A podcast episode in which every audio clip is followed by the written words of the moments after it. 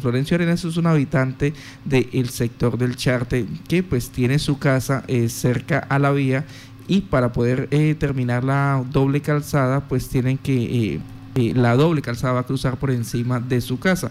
Para eso pues se inicia todo el proceso de negociación que se viene haciendo con algunos predios, pero en el caso de Florencio no se ha dado.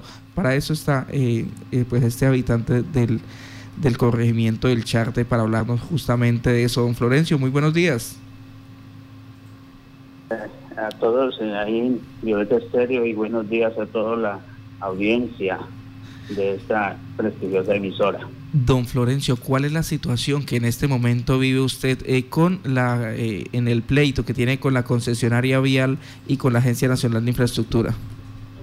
Pues realmente ha sido bastante complejo porque eh, no han querido de ningún modo pagarme mi propiedad y sin embargo han estado con amenazas, ya han recibido amenazas.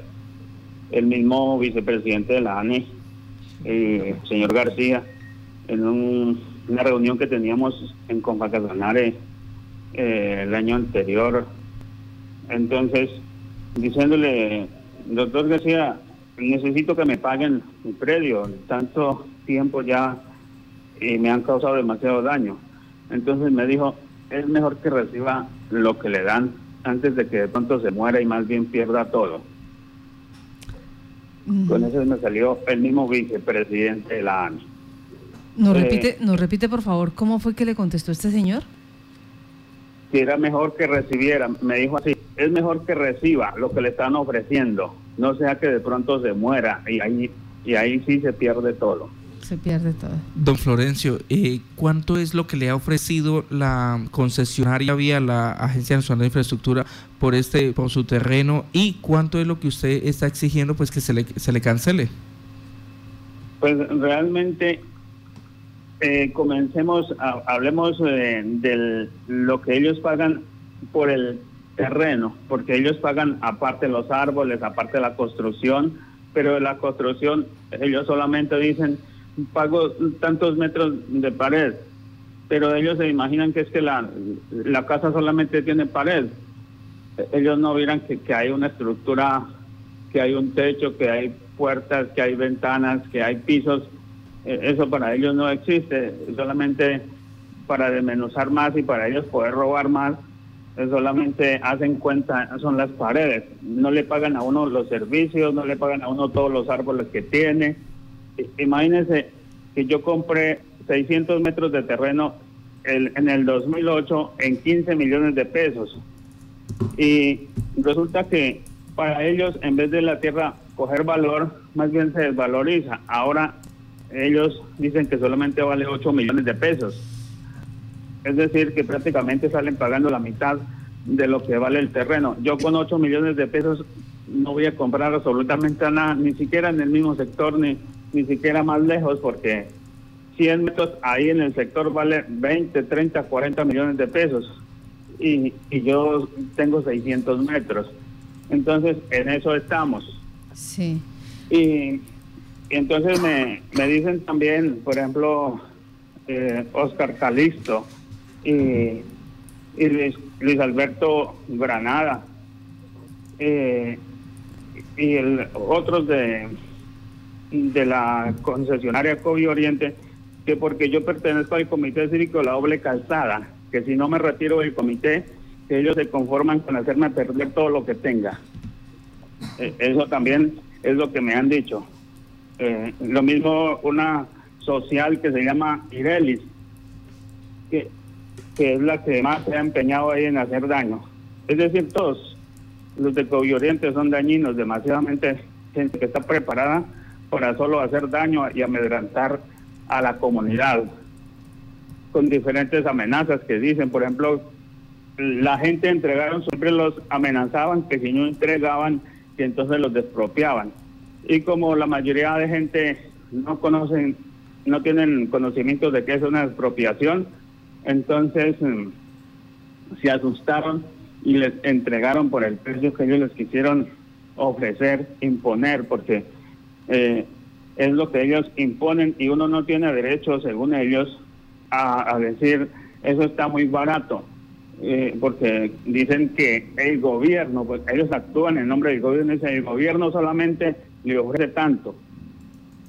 Y, y así. Entonces eso es bastante caótico.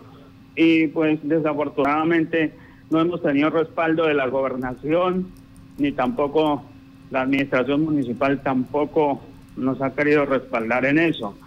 No sé qué pasará.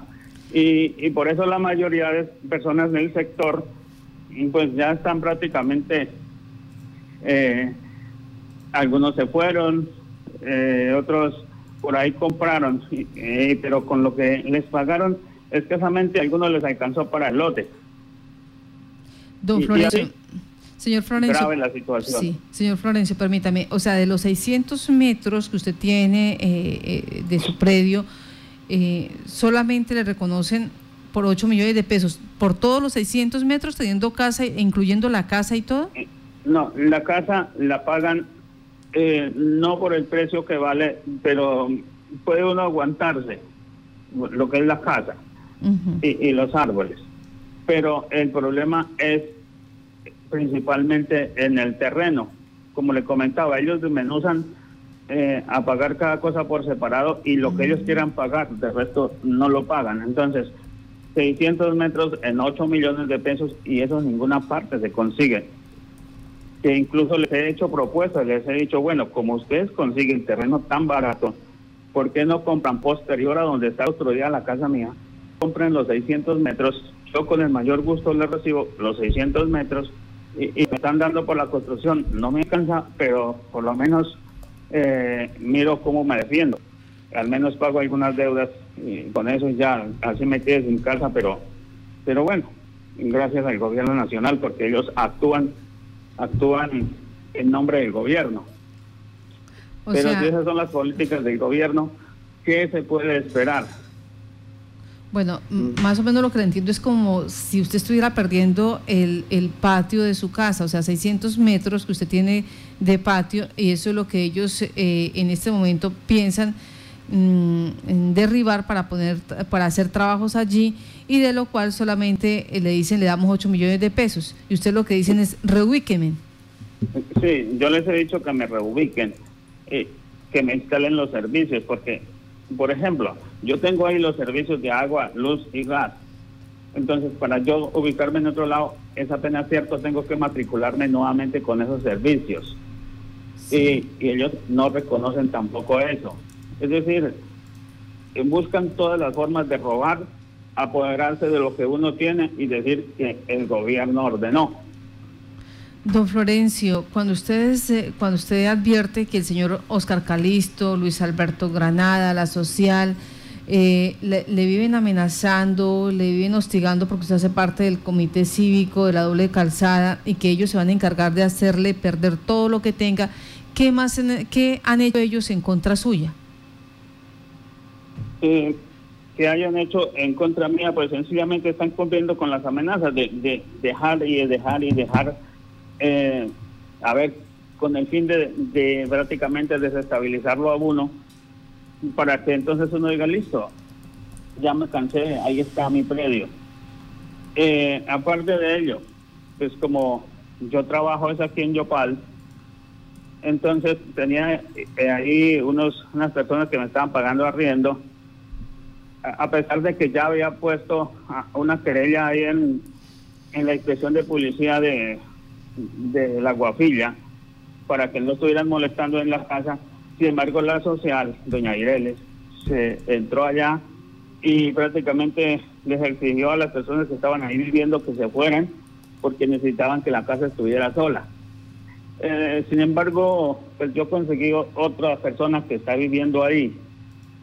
Y bueno, han sido diferentes cosas porque a la vez de que me tocó ir a la expresión de policía, a la expresión de, ahí de la guafilla, es porque llegó un momento que yo ya no soportaba tanta presión. Pero sin embargo, ellos siguen, siguen. Y supongo que hasta lograr con su cometido, porque por ejemplo ahora excavando ahí al pie de la casa, en cualquier momento, ya me rompieron una teja y ya habían roto la vez pasada la pared. Y que me tocó también valerme de los medios para que taparan el roto que habían hecho en la pared. Y, ahí sí fueron rapidito y lo taparon después de que ya hacía casi ocho días y no habían querido poner atención, pero tan pronto como se habló por los medios, ahí sí fueron rapidito como en una hora y arreglaron el roto que habían hecho. Eso sí ya hace más de un año. Y así sucesivamente. Entonces, eh, la verdad que a momentos uno pierde como la paciencia de verse. Me acerqué a la personería eh, dijeron pues que tocaba era más bien por teléfono, hablé por teléfono, el señor personero varias veces me respondió, después dijo que iba a colocar una persona para que se encargara del tema, ahora ni siquiera responden, porque al comienzo respondían al teléfono, ahora ni siquiera eso hacen. Entonces prácticamente no sé si es que Covid Oriente eh, con su mal proceder, ¿será que les ha ofrecido alguna prebenda para que lo dejen a uno solo? Pues eh, uno tiene derecho a la duda. Sí. Eh, entonces, pues eso está sucediendo. Como digo, la administración municipal parece que nosotros fuéramos no pertenecientes al sector de Yopal porque no nos ha puesto atención y, y la gobernación sí que eh, por su ausencia es que brilla en eso porque como comité hemos estado en la lucha y nunca eh, la gobernación ha dicho, bueno, señores comité, eh, señores de, la línea vial, eh, afectados, vamos a, hacer una reunión y los vamos a escuchar y vamos a hacer. Hasta ahora el momento no lo ha habido en todo el tiempo que llevamos. ¿Qué van a hacer ustedes, las personas que se sienten afectadas por eh, Oriente, por la concesionaria y la Agencia Nacional de Infraestructura? Como la mayoría, es que el último que queda soy yo, la mayoría ya salieron. Hasta el momento, pues mientras no haya un ente del gobierno que nos pare atención, pues no hay prácticamente nada que hacer. Y, hemos, yo por ejemplo he estado pidiendo ayuda así, a veces llamando a un sitio, a otro sitio, y dicen que no, que porque es un caso particular, que, que no, que, no se puede hacer nada porque es un caso particular. Y, así sucede con uno y con otro. Que no, que como es un caso particular que no se puede hacer nada, que si fuera algo comunitario sí. Pues estamos viendo las imágenes que usted nos envió y ahí en el video se da cuenta que ya eh, ellos tienen organizado parte del terreno y que la cinta, eh, esta cinta amarilla de precaución, pues eh, ya llegó a, límites de, de, su patio, de su casa. Eh, sí, es que está, está ya por la pared. Entonces, al seguir excavando más, es posible que la casa se vaya de medio lado. Y eso es lo que ellos quieren. Don Florencio Arenas, pues le damos las gracias a usted por contar lo que está pasando con la situación de COVID Oriente y la Agencia Nacional de Infraestructura. Y para ellos, ¿cuál sería el mensaje desde aquí, desde los micrófonos de Contacto Noticias? Eh, bueno, antes del mensaje a COVID Oriente, primero yo quisiera, si me permite, por favor, enviarle un mensaje más bien a la gente que se vean afectados, los que se han visto afectados y que no han tenido quien los escuche.